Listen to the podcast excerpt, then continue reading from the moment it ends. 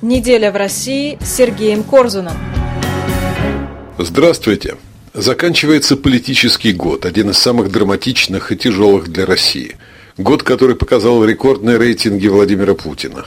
Год, когда в двух шагах от Кремля был убит оппозиционный политик Борис Немцов, Россия вступила в сирийский конфликт, а внутри страны продолжилась серия необъяснимо жестоких приговоров, вынесенных за оппозиционную деятельность.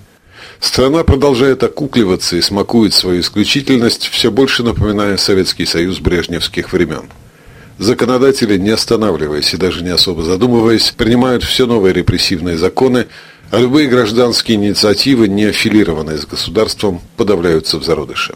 Свою версию главных политических событий года в интервью для РФИ излагает политолог Станислав Белковский. В качестве главных я бы выделил в 2015 году два события. Убийство Бориса Немцова 28 февраля которая обозначила новый период совершенно существования российской оппозиции и российской политики когда стало ясно, что политический террор возможен и без ведома первого лица, и первое лицо ничего не может поделать с этим политическим террором, невзирая на то, что источники и составные части этого террора хорошо известны всем, в том числе, безусловно, и ему. Ну и вторжение в Сирию, которое обозначило продолжение линии Кремля на войну. Стало ясно, что операция по принуждению Запада к любви, развернутая Владимиром Путиным после аннексии Крыма весной 2014 года, заходит в тупик, и поэтому нужны новые театры боевых действий, нужны новые сюжеты, которые побуждали бы Запад к переговорам с путинской Россией.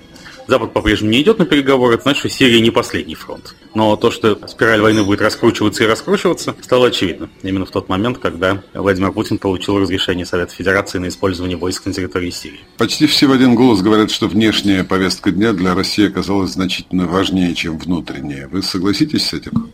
Внешняя и военная повестка дня оказалась важнее не для России, которой сейчас войны совершенно не нужны и серьезные геополитические сражения тоже, а лично для Владимира Путина, который утомлен экономикой, утомлен внутренней политикой, считает, что ни экономика, ни внутренняя политика не могут быть для него источником серьезных проблем и тем более системной дестабилизации, который чувствует себя королем международных отношений еще с тех времен, когда работал по линии КГБ СССР в Дрездене, а затем, когда был заместителем мэра Санкт-Петербурга по внешним связям.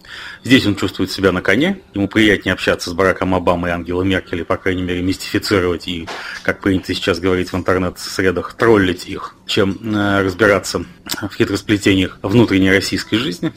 И, собственно, сообразно личным приоритетом Владимира Путина выстраивается официальная российская политика на фоне резкого ухудшения экономической ситуации и э, нарастания пока очень глухого, но раздражения в народе последствиями социально-экономической линии Кремля. Сам Путин изменился в 2015 году, хотя бы если сравнить его пресс-конференции по итогам года, в прошлом году и нынешнюю? За последние два года Путин, конечно, серьезно изменился, потому что он наконец почувствовал, что схватил Бога за бороду. Многочисленные объяснения его друзей в мировом масштабе его врагов, по крайней мере номинальных, всяческие обложки журналов Time и Forbes, где он провозглашался самым влиятельным человеком мира из года в год, окончательно убедили его в том, что он самый влиятельный человек мира и есть, что он действительно единственный сильный лидер э, в нынешнем поколении предводителя крупных государств. Что какие-нибудь Обама и Меркель скоро уйдут, а он уйдет лишь тогда, когда этого сам захочет, то есть неизвестно когда. И его никто к этому не побуждает. Но если брать отдельную итоговую пресс-конференцию 2015 года, то совершенно видно, что Путин устал, что у него нет никакого конкретного месседжа, адресованного ни элитам, ни народу. Если в 2014 году он подносил аннексию Крыма как величайшее свое не только политическое, но историческое достижение, то в 2015 стало ясно, что тупик сирийской военной операции, по-прежнему отсутствие какого-либо конструктивного формата переговоров с Западом о разделе мира, продолжающиеся санкции, улучшение ситуации в экономике, которое нельзя скрыть даже ему и от него, все это, в общем, лишило его, мне кажется, какого-то оптимистического заряда и задора. В преддверии итоговой пресс-конференции она получилась достаточно формальной. Не случайно Владимир Путин сам свернул ее после трех часов, хотя прежде купался в лучах журналистского внимания, и каждая следующая пресс-конференция была, как правило, продолжительнее предыдущей. Кто сейчас рядом с Путиным? Потому что в одиночку управлять такой большой страной с таким клубком проблем все-таки невозможно. На одном уровне рядом с Путиным нет никого. Он абсолютно оторвался от политической элиты и ушел в политическую стратосферу, где, собственно, существует Обама, Меркель, исламское государство, но не какие-то соратники и сподвижники по внутрироссийской борьбе. Все сегодняшние политики и чиновники выполняют для Путина определенную функциональную роль, не более того. Если Сергей Шойгу обеспечивает деятельность вооруженных сил и переброску тех или иных контингентов и вооружений туда, куда надо, то этого для Путина вполне достаточно, но политические решения принимает он сам.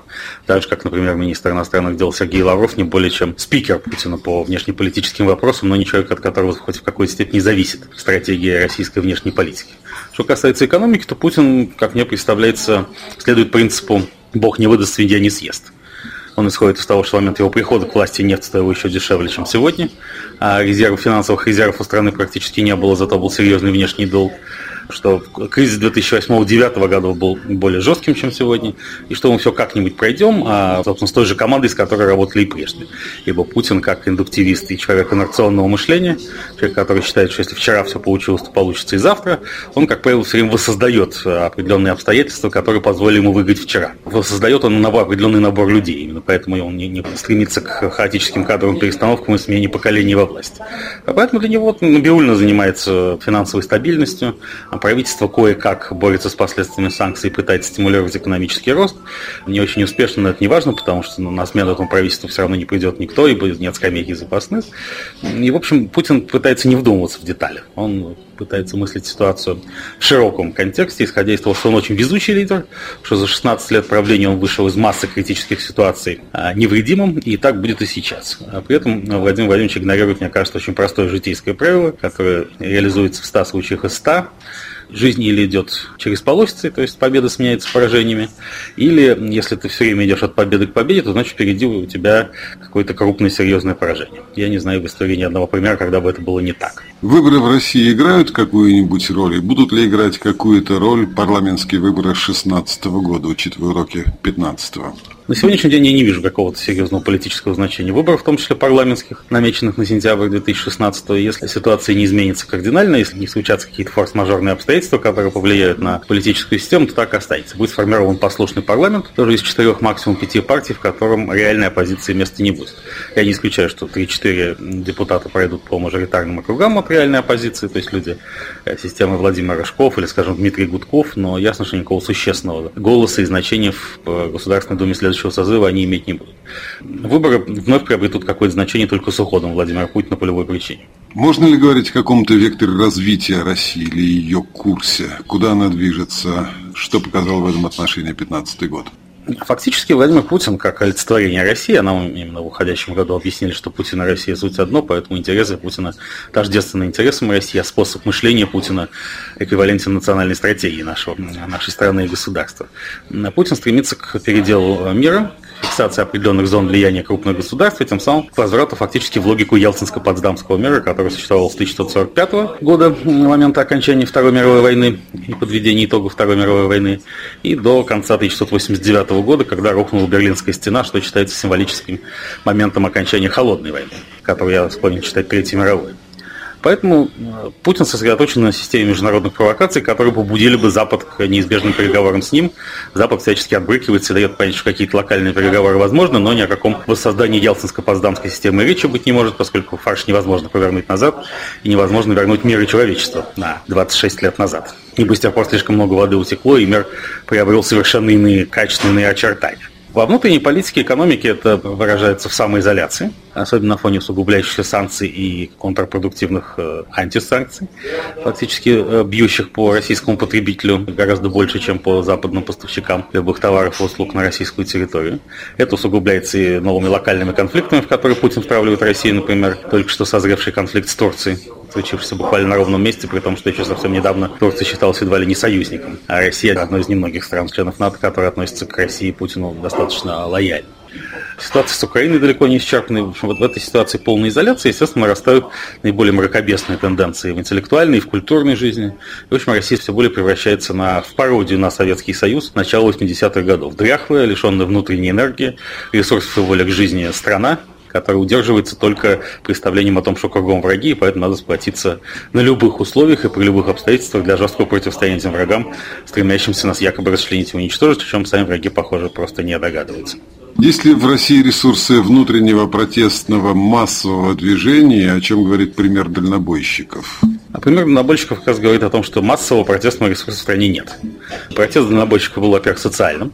Он был связан, с, опять же, с челобитными царю, скорее, чем с требованиями какого-то переустройства политической системы и смены главных действующих лиц во власти. Во-вторых, он не стал массовым. Он охватил буквально, так сказать, в пределах сотни, пол полутора сотен человек. Но таких очагов может быть достаточно много, и постепенно они могут быть конвертированы в массовый социальный протест, чреватый протестом политическим. Но это будет, во-первых, не скоро. С учетом того, что политическая система сама не предполагает возможности конвертации протеста в реальные перемены и перестановки в различных эшелонах власти. И с другой стороны, естественно, вся правоохранительная система, силовые структуры, которые стали объектом приоритетного внимания и финансирования со стороны государства в последние 10 лет, и особенно после арабской весны, напугавшей Владимира Путина, они в этой ситуации пока будут на стороне Кремля. Поэтому я все-таки самым вероятным считаю, если вообще власти в России суждено смениться в ближайшие годы, то самым вероятным я считаю сценарий дворцового переворота, скорее, чем революции. Наверное, последнее. Главные надежды на 16 год и главные тревоги, чего стоит опасаться? А, опасаться следует эскалации войны. Все-таки несколько поколений ныне живущих активных россиян воспитаны еще в брежневские времена на доминирующем лозунге «лишь бы не было войны». И поэтому война всех пугает. Можно, надо опасаться и организации конфликта в Сирии, возникновения новых очагов нестабильности и усугубления нестабильности в старых очагах типа Украины. Опасаться надо новых волн политических репрессий, чем ознаменовался и финиш 2015 года, когда в один день были предъявлены новые обвинения Михаилу Ходорковскому в причастности к убийствам.